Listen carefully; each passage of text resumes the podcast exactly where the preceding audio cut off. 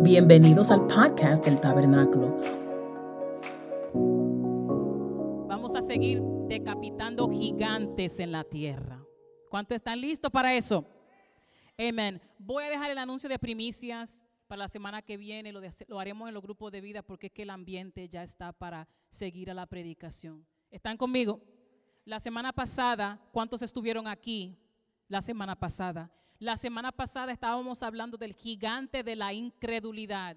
El gigante de la incredulidad, que cuando el pueblo de Israel se enfrenta en la tierra prometida y vieron gigantes en la tierra, los gigantes externos revelaron gigantes internos.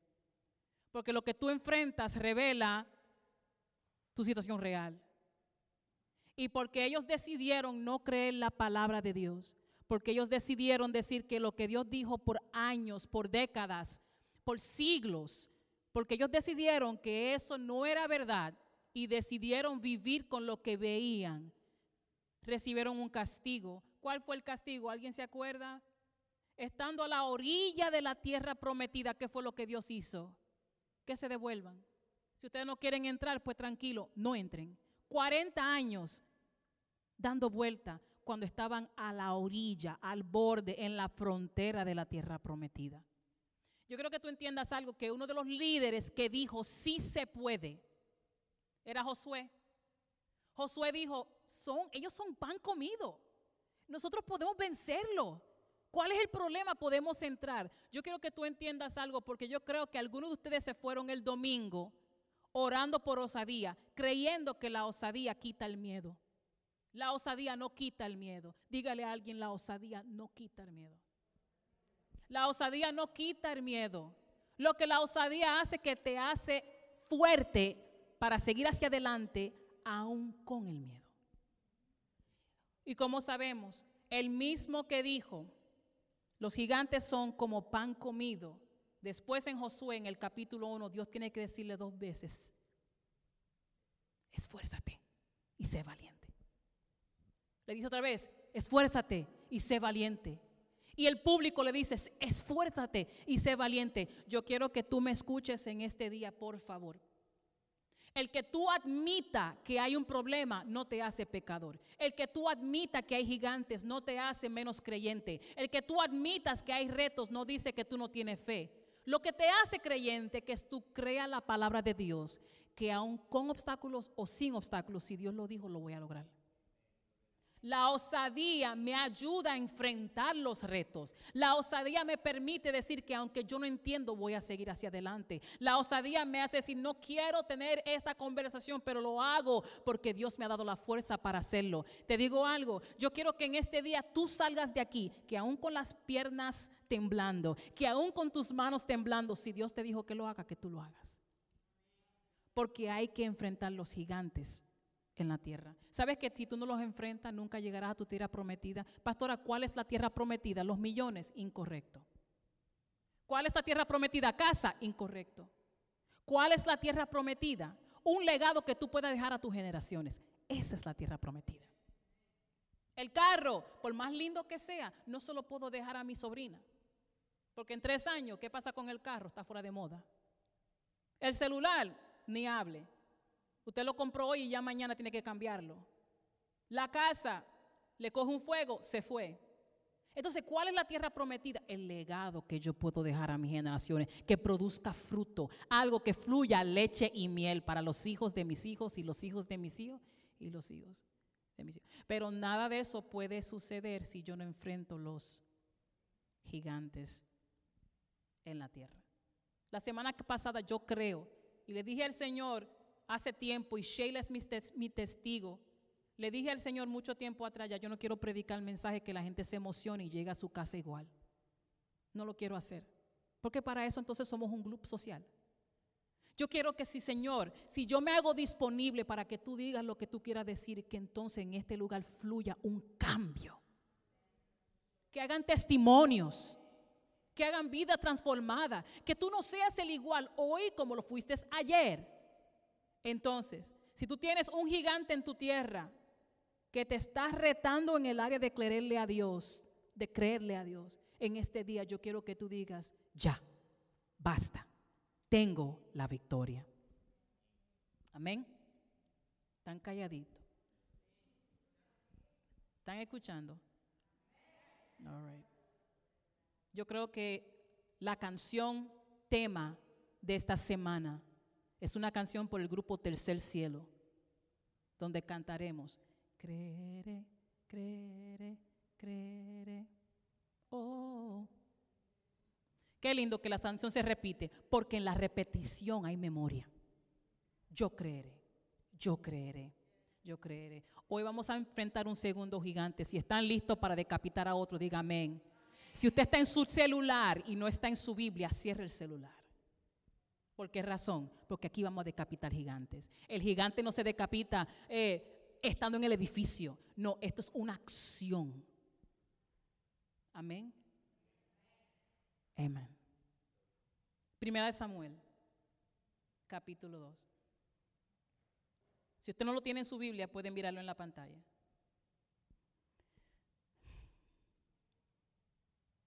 All right, here we go. Y leemos en el nombre del Padre, del Hijo y del Espíritu Santo. Los hijos de Eli eran unos perversos. Wow, ya dañó el servicio. Eran unos perversos. Y yo iba a poner otra versión que era, dice, y eran sinvergüenzas. Me encantó esa versión, no la puse que no tomaban en cuenta al Señor, la reina, la, reina Valera dice, no tenían conocimiento de Jehová. Los hijos de Elí no tenían conocimiento de Jehová. Así que el pecado, versículo 17, así que el pecado de estos jóvenes era gravísimo a los ojos del Señor, pues trataban con desprecio las ofrendas que le pertenecían. Elí, verso 22, que ya era muy anciano, se enteró de todo lo que sus hijos le estaban haciendo al pueblo de Israel, incluso de que se acostaban con las mujeres que servían a la entrada del santuario. Verso 23, les dijo, ¿por qué se comportan así? Todo el pueblo me habla mal de ustedes. No, hijos míos, no es nada bueno lo que se comenta en el pueblo del Señor. Si alguien peca contra otra persona, Dios le servirá de árbitro. Pero si peca contra el Señor, ¿quién podrá interceder por él? No obstante, ellos no le hicieron caso a la advertencia de su padre, pues la voluntad del Señor era quitarles la vida. Verso 26. Por su parte, el niño Samuel seguía creciendo y ganándose el aprecio del Señor y de la gente. Verso 29. En este momento entra un profeta porque Elí no resolvió la situación. ¿Por qué? Pues tratan ustedes con tanto desprecio los sacrificios y ofrendas que yo he ordenado que me traigan. ¿Por qué honras a tus hijos más que a mí? y los, y, los engordas con lo mejor de todas las ofrendas de mi pueblo Israel. En efecto, verso 31, se acerca el día en que acabaré con tu poder y con el de tu familia. Ninguno de tus descendientes llegará viejo. Mirarás con envidia el bien que se le hará a Israel y ninguno de tus descendientes llegará a viejo. Y te doy otra señal. Los dos sinvergüenzas, Ofni y Finés morirán el mismo día. Verso 35. Pero yo levantaré un sacerdote fiel, que hará mi voluntad y cumplirá mis deseos. Jamás le faltará descendencia y vivirá una larga vida en presencia de mi ungido. Si todavía no estás ofendido y estás listo para seguir escuchando la prédica, di amén. Padre, gracias, porque tú hablas y nos muestra otro gigante que tenemos que enfrentar. Amén. Y amén. La escritura empieza diciendo lo siguiente, que habían dos jóvenes que no conocían a Jehová. Tú sabes que eso es algo fácil de identificar. Es fácil identificar cuando alguien no conoce a Jehová. Yo sé que nosotros decimos que tú no me puedes juzgar. No me estés juzgando. Tú no puedes. La Biblia dice que no me juzgues. Tú no me puedes juzgar a mí. Especialmente en esta cultura de todo lo que yo hago. Si me corriges, me ofendo. No hables de mí, no me juzgues. Pero el apóstol Ben Paz dijo algún día que de verdad que me impactó cuando él dijo lo siguiente, eso no, es eso no es lo que la Biblia dice. Yo estoy llamado a juzgar, pero juzgar fruto. Yo puedo juzgar fruto. La Biblia dice en Mateo Así que por sus frutos, ¿qué dice? Los conoceréis. Yo puedo juzgarte por tu fruto y guess what? Tú me puedes juzgar por los míos. Que lo que yo digo pegue con lo que yo produzco. Que decir yo, ¿cuál es el fruto que produzco cuando el carro me pasa al frente en la carretera? ¿Cuál es el fruto que yo produzco cuando recibo el cheque y me quitaron mucho dinero? ¿Cuál es el fruto de que yo produzco cuando yo cocino, se quema y el esposo dice, ¿qué fue lo que te pasó? ¿Cuál es el fruto que yo, alguien está ya recibiendo tan temprano? Ah, ¿Cuál es el fruto que yo produzco cuando hay una oportunidad de mentir para recibir más dinero? ¿Cuál es el fruto? Por sus frutos los conoceréis. Y por mi fruto también, así que esto va de doble vía. ¿Y qué podemos decir? Entonces yo puedo identificar mirando y yo puedo decir, mm, como que tú no conoces al Señor. Como que en la forma que tú te manejas, como que tú no conoces a Jehová. Y la Biblia dice lo siguiente de esos dos muchachos que no conocían a Jehová. Pero sabes algo que algo muy, muy, pero que muy, pero que muy grave con estos muchachos. Vamos a ver dos puntos. El primer punto era lo siguiente, era hablar de quién era su papá. El papá de estos muchachos era Elí. ¿Quién era Elí? Sumo sacerdote. That's crazy. El sumo sacerdote era la representación de Dios en la tierra. Y no era intermediario para una familia, de que la familia Rodríguez, que él ora por la familia Cruz, que él ora por la familia... No, era el intermediario para toda la nación. Estamos hablando que el hombre que representaba a Dios en la tierra tiene dos hijos que no conocen al Dios que él les sirve. Crítico. Esos dos muchachos también eran los próximos en la línea para ser sumos sacerdotes. That's lo segundo, segundo problema, no solamente eran hijos del sumo sacerdote, pero ellos ya estaban sirviendo en la casa, tomando sacrificios, orando por el pueblo, presentando oraciones y a la vez robándole al pueblo, rompiendo las leyes que Dios había establecido y teniendo intimidad con las mujeres del templo en el templo. No conocían a Jehová. Esto es crítico. Familia, escuchen bien lo que voy a decir. El conocimiento de Jehová es más que metodología y no se pasa por genética. Yo quisiera, cuando yo era chiquita, yo quisiera conocer a Dios por genética. Porque que mami hablaba mucha lengua. Mami siempre está hablando lengua. Yo quería ir al cielo, hacer lo que yo quería hacer como jovencita, pero agarrarme de mami porque por genética soy salva. No, mi relación con Dios, el yo conocer a Dios, no se pasa por genética y no es metodología. ¿Cómo es que estos dos muchachos estaban en el templo ministrando? Porque sabían qué hacer. Sabían levantar las manos. Sabían ofrecer sacrificio sabían vestirse como sacerdotes, sabían cómo actuar como sacerdotes. Ellos sabían cómo hacerlo, sabían el sistema, sabían el protocolo, pero no sabían el Dios que le dio el protocolo. ¿Cuál es el problema con eso? Es que se levanta una generación, listen carefully to me, listen to me, que se repite lo que pasó en la Biblia, que cuando pasó toda una generación, se levantó una nueva generación que no conocía a Jehová óyeme, please, yo no estoy hablando de la generación en el 2022, yo estoy hablando de una generación que tenía padres y abuelos que cruzaron el mar rojo, no conocían a Jehová. ¿Y cuál es la consecuencia cuando hay una generación que no conoce a Jehová? Dice jueces que después hicieron lo malo ante Dios y servían otros dioses. ¿Qué pasa? ¿Qué pasa? Oye esto, Elí se da cuenta de lo que está pasando y aparentemente se enfrenta con la desgracia que está en la casa.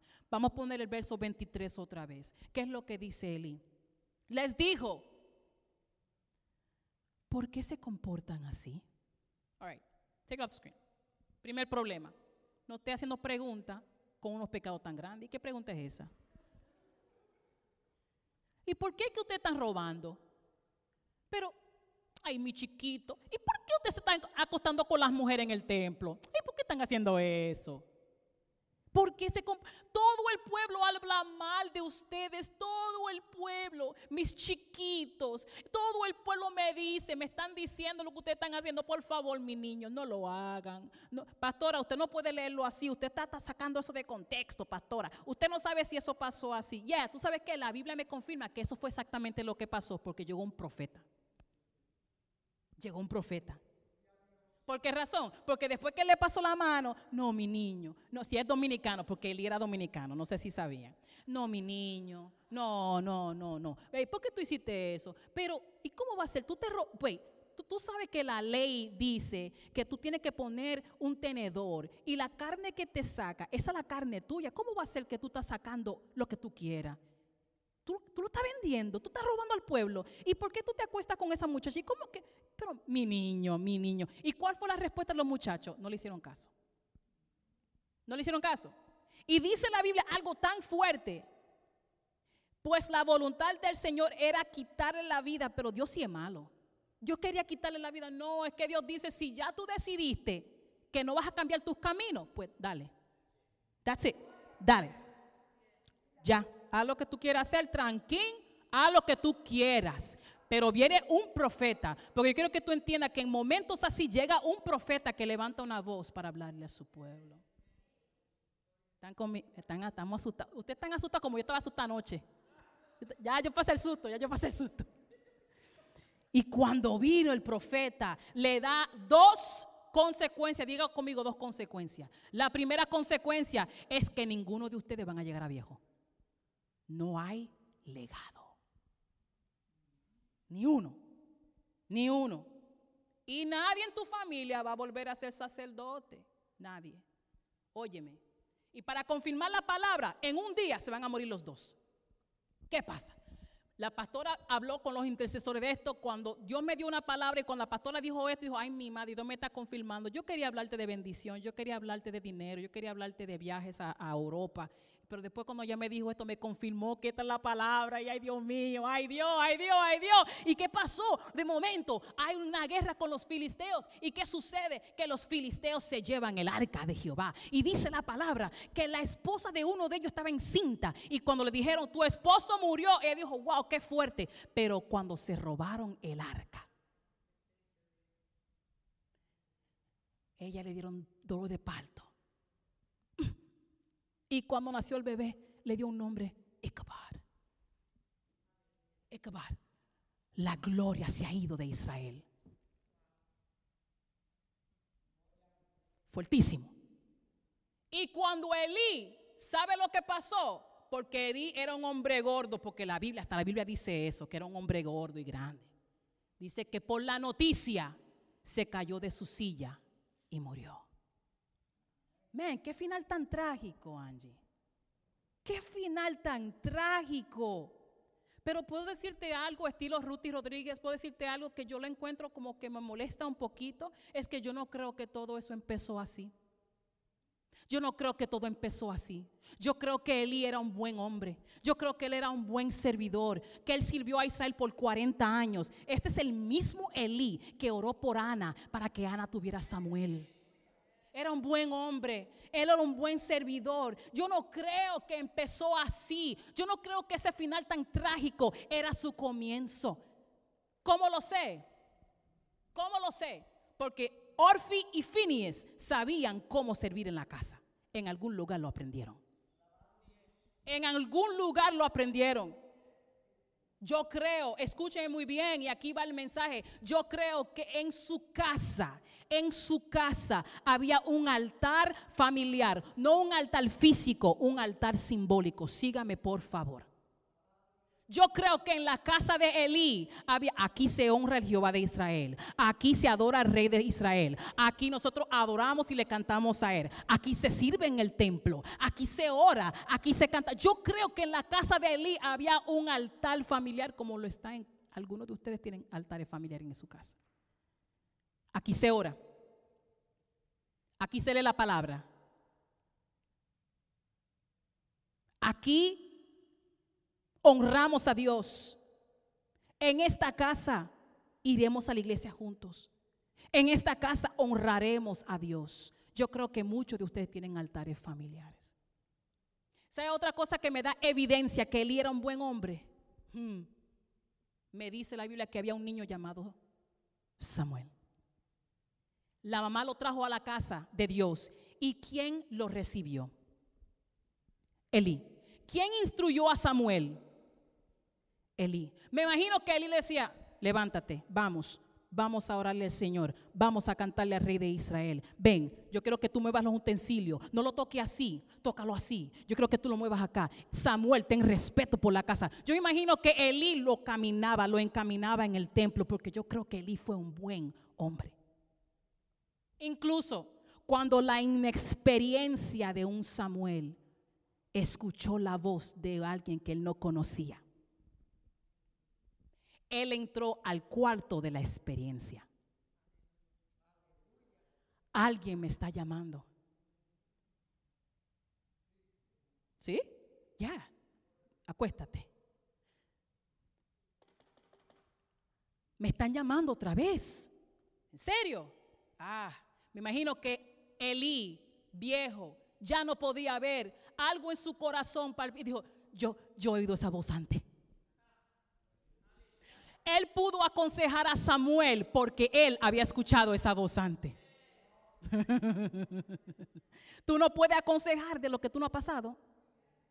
Tú no tienes autoridad hasta que tú lo has pasado. Cuando tú pasas una prueba, tú sales de esa prueba con una autoridad next level.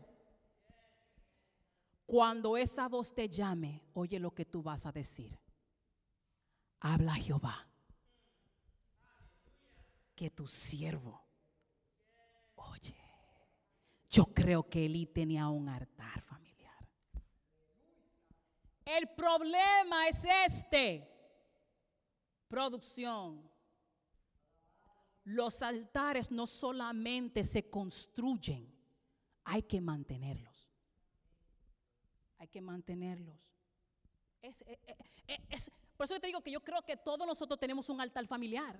Pastora, un, un altar literal. No, no, no, un altar simbólico. Un altar en tu casa donde honramos a Dios. Donde nosotros decimos, establecemos ciertas reglas y parámetros para honrar a Dios. Eso es lo que tenemos en nuestras casas. Yo lo creo, yo lo creo, yo lo creo. Quizás tú estableciste un altar en tu casa porque es el primero del año. No, en esta casa vamos a leer la Biblia.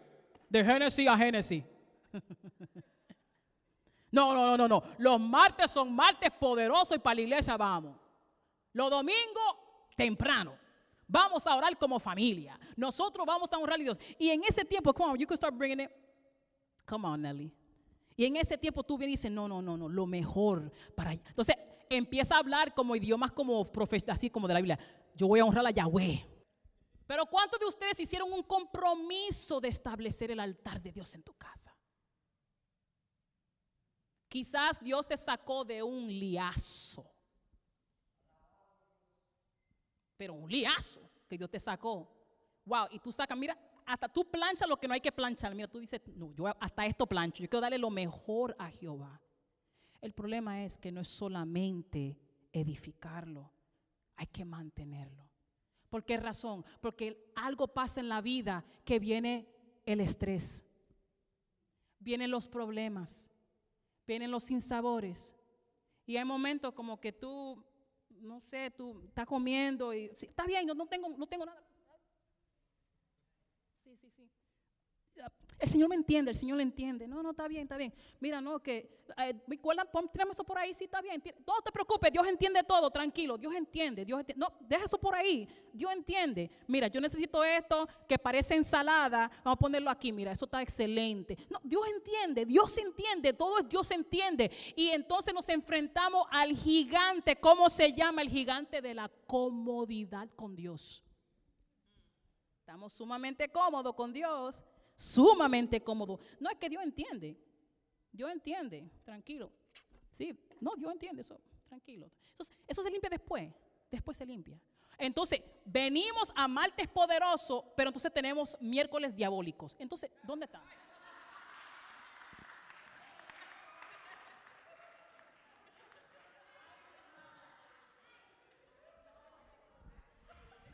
¡Ey! ¿Se están identificando?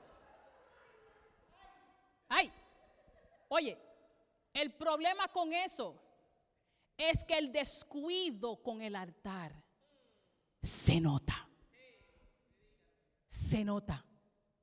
Y lo que pasa es que tú no estás entendiendo que el altar que tú edificaste y estás dejando, está dejando que se dañe. Hay una generación que te está viendo. Te están viendo. Y están viendo tú, ya tengo prisa. La vida está, estoy cansada con la vida. Ya Dios entiende que yo no tengo que llegar el domingo. Dios entiende que no tengo que hacer lo que tengo que hacer. Dios entiende que vi, eh, un, programa de televisión. Dios sabe, Dios entiende. Él entiende, no importa. Y lo que tú no hiciste, la nueva generación lo hará.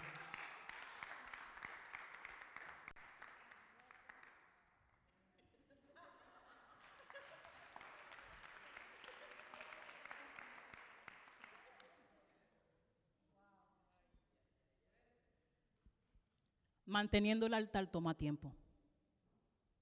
Manteniendo, edificando el altar es fácil porque es un listado de reglas. Oh my God. Pero mantener el altar toma pasión. Porque hay que mantenerlo cuando estoy cansado. Tengo que mantenerlo cuando la vida me ha maltratado. Mantener.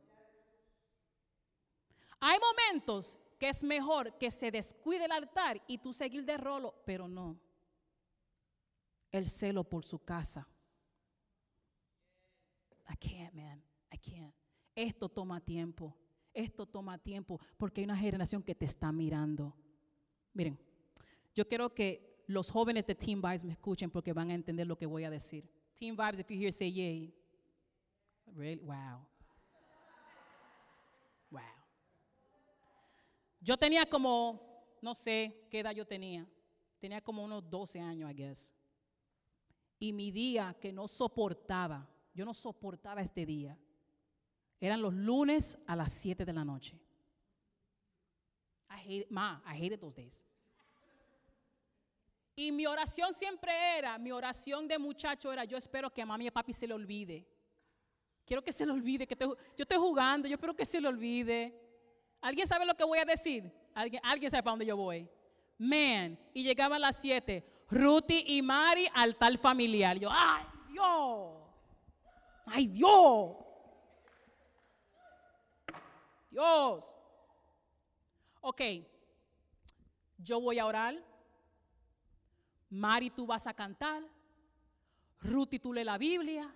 Y papi va a predicar.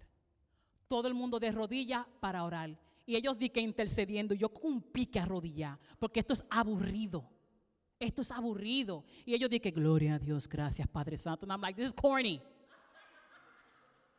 Ok, ven, habla la Biblia, está bien. Ruth lee el Salmo 121. Ay, todos los días. Busca otro salmo, Dolores.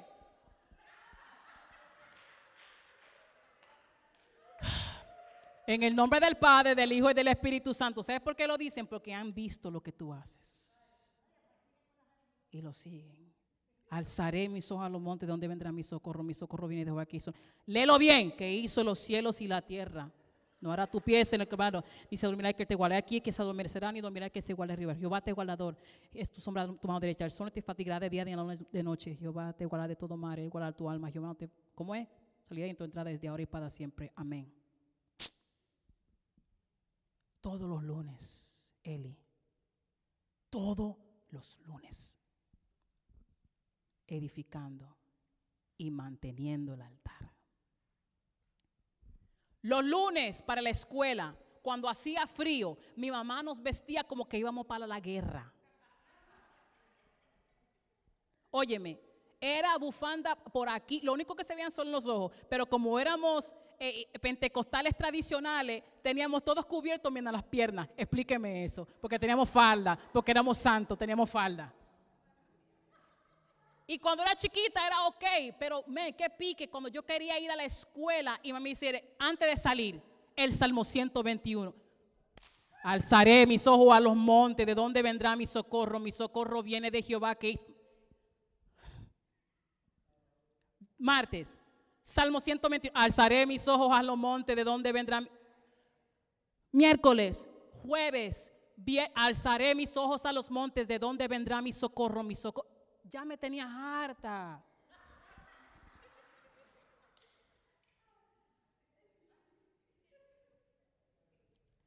Manteniendo el altar. Manteniendo el altar.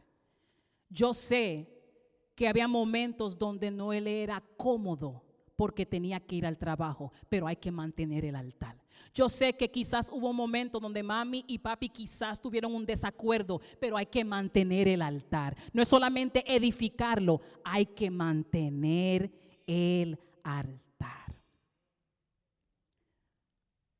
Los sábados, entonces venía, gracias, sí, mantener el altar. Los, los sábados llegaba mi abuela.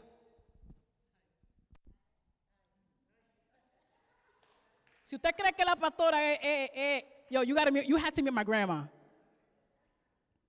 Y ella la dejábamos dormir en el tercer piso, en el ático. Yo digo, si Dios es omnipresente, ¿por qué hay que orar tan duro? Why you gotta pray so loud? Uno durmiendo, tú sabes que los muchachos con 15 años, ¿dónde están los que tienen 14 y 15 años? Levanten la mano, díganme. Say that- really many? Tell me, tell me, tell me. Los sábados no son para limpiar, los sábados no son para orar, los sábados son para dormir. Yes, and the church said, Amen. Not my grandmother. Mi abuela se levantaba como a las cuatro y media a orar voz alta en el tercer piso. Padre Santo, te bendecimos, te damos la gloria y lo. Why you singing? Stop. Y desde allá yo escucho, alzaré mis ojos a los. Me tenían ya que. Ya me tenían harta con alzaré.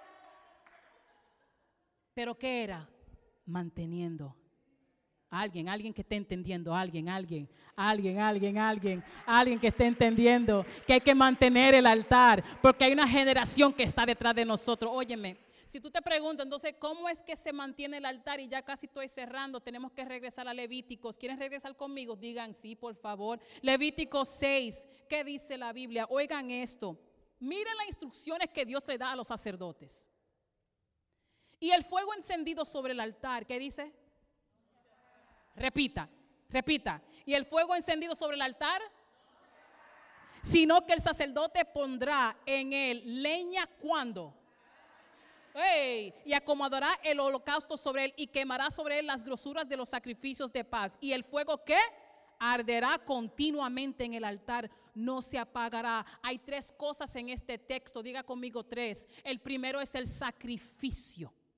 El segundo es la leña. Y número tres es el fuego. Repita conmigo, el sacrificio. You can take it off the board, thank you. La leña. Hey, hey. Y último, el Watch this. El sacrificio había que ponerlo todas las mañanas y todas las tardes. Sacrificio. Mi boca. Mi actitud. Mi forma de ser. Cómo manejo la finanza. El estar hablando mentira en el altar día y noche. ¿Qué es la leña? ¿Qué es la leña? La leña es lo que aviva el fuego. ¿Qué es una leña? La gente con quien tú te conectas. Si yo estoy en el altar, necesito gente que me ayudan a avivar el fuego de Dios en mi vida. ¿Cuál es el fuego? Interesantemente, les cuento una historia. Sí, pastora, y ya estamos casi terminando. En el capítulo 9, el, capítulo 6 son instrucciones, pero ya en el capítulo 9 es el primer día del trabajo. Es el primer día del trabajo. Right? Llegaron los sacerdotes, saben lo que tienen que hacer, ellos toman su sacrificio, que era lo primero, lo ponen en el altar. ¿Cuál fue lo segundo? La leña, ponen la leña. Cuando ponen la leña, excelente. Ellos dijeron, ok, él dijo que no se apaga el fuego, que no se apaga el fuego. Bueno, déjenme buscar un fósforo. Buscaron fósforo, estilo dominicano. Cuando buscaron el fósforo, ¡pran! prenden el altar. ¡Wow! Mira qué lindo, se está quemando el holocausto. ¡Wow! ¡Qué lindo! ¡Ay, ya, ya, ya terminamos! Excelente. Dice la Biblia que cuando se quemó el holocausto, con el fuego de ellos, this is- I love this salen de la carpa. Terminamos el día. Primer día de trabajo, un aplauso para los sacerdotes. ¡Yay! Terminaron su día. Muchas gracias, muchas gracias. Dios los bendiga, Dios los bendiga. Y mientras están saludando al pueblo, dice lo siguiente en el próximo texto. Ay, me va a dar un ataque. Ponlo. ¿Y salió qué?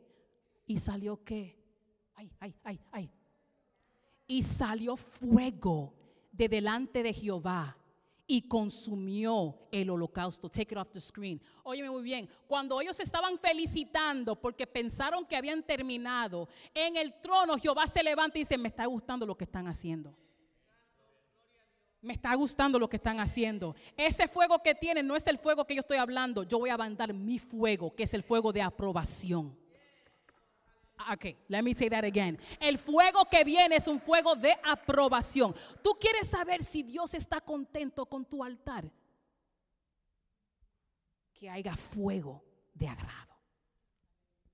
El fuego que nunca se puede apagar es el fuego del agrado.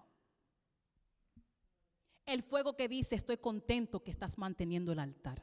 Yo sé que Ruti está reverde, pero sigue edificando. Yo entiendo que Brittany a veces no limpia el cuarto, pero sigue, sigue manteniendo el altar. Yo sé que, que Janelis a veces, hmm, hmm, Janelis, pero sigue, él sigue, sigue, sigue manteniendo el altar. Sigue, sigue, sigue orando. Entra al cuarto y sigue ministrándole. Entra a su habitación y sigue ungiendo. Entra, entra. Aunque se molesten, sigue manteniendo el altar. Porque no queremos que el fuego de la aprobación de Dios muera.